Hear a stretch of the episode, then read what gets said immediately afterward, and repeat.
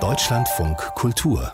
Kompressor Comic-Reportagen haben sich ja als Genre etabliert, spätestens mit Palästina von Joe Sacco Anfang der 90er Jahre und mit Guy Delisles autobiografischen Erlebnissen in Krisengebieten. Dabei ist die Grenze zum Journalismus fließend. Die Comics sind mittlerweile in großen Tageszeitungen wie der New York Times als ernsthafte und gleichwertige Beiträge abgedruckt. Im Berliner Museum für Kommunikation hat jetzt die Ausstellung Zeichnen der Zeit Comic-Journalismus weltweit eröffnet, organisiert vom Deutschen Comicverein und vom Comicsalon Erlangen. Jule Hoffmann war bei der Eröffnung und hat die Ausstellungsmacherinnen getroffen. Wer den Ausstellungsraum betritt, dem fällt als erstes ein großformatiges Werk der russischen Zeichnerin Viktoria Lomasko ins Auge. Darauf zu sehen sind im Profil und wie aus nächster Nähe Demonstrierende mit Skimasken. Sie tragen Regenbogenflaggen und Plakate, auf denen Slogans stehen wie Freiheit für Pussy Riot. Als Betrachterin ist man mittendrin. Die Perspektive erinnert an die eines Fotografen, der für die Berichterstattung bei einer Demo mitläuft.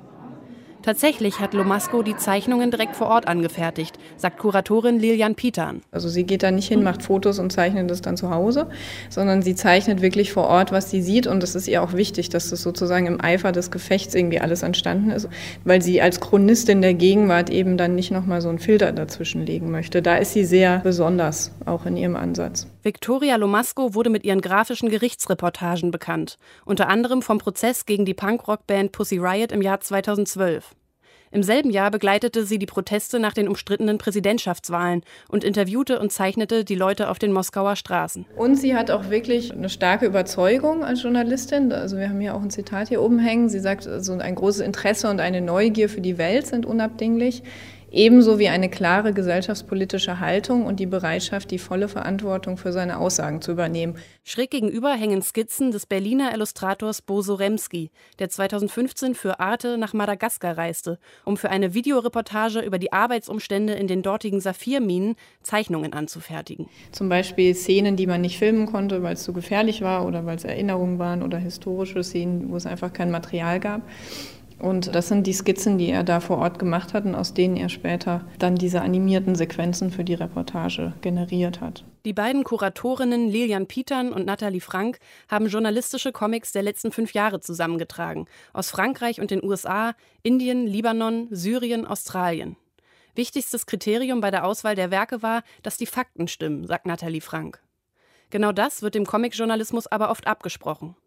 Frank, die selbst als Fernsehjournalistin arbeitet, sagt, ich finde es interessant in der Rezeption, dass die Fernsehbeiträge, die man macht, werden immer als die Realität wahrgenommen. Obwohl ich weiß selber, wie sehr ich schneide und wie sehr ich auswähle, was ich da zeige. Natürlich mit Versuch auf Objektivität oder mit Versuch gerechtfertigt, das Thema anzugehen. Aber es ist immer noch meine Idee von das Thema. Die Auswahl der Bilder, die Perspektive, das Weglassen.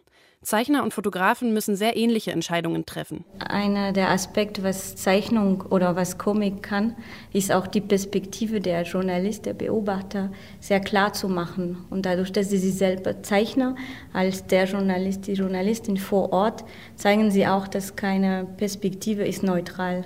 Comic-Journalisten wie Joe Sacco oder Guy Delisle etwa thematisieren die eigene Perspektive, indem sie sich selbst in den Comic reinzeichnen und so den Arbeitsprozess miterzählen und reflektieren. Gezeichneter Journalismus bietet Vorteile. Grafische Elemente können schnell und eindrücklich komplexe Zusammenhänge klarmachen. Außerdem sind Zeichner von Comic-Reportagen nicht wie Fotografen auf den entscheidenden Moment angewiesen. Die Ausstellung stellt keine kritischen Fragen, wie der nach einer möglicherweise problematischen Ästhetisierung bestimmter Inhalte oder der Manipulation der Leser durch Emotionalisierung. Das ist schade, weil diese Fragen ins Schwarze der Debatte treffen würden und eine Auseinandersetzung mit ihnen geradezu unverzichtbar scheint für eine breitere Akzeptanz von Comicjournalismus. Aber die Popularität von Comic-Reportagen steigt, auch im Anschluss an den sogenannten Slow Journalism, sagt Nathalie Frank. Aus Frankreich gibt es genug Beispiele, die genau diese langsamere, durchrecherchiertere Form des Journalismus fördern und die arbeiten auch viel mit Illustration und mit Comic. Also das kann man auch als eine Chance sehen in Zeiten, wo sehr schnell Informationen verfasst werden und auf Internet gepostet, dass das eine andere Art des Journalismus weiterhin ermöglicht.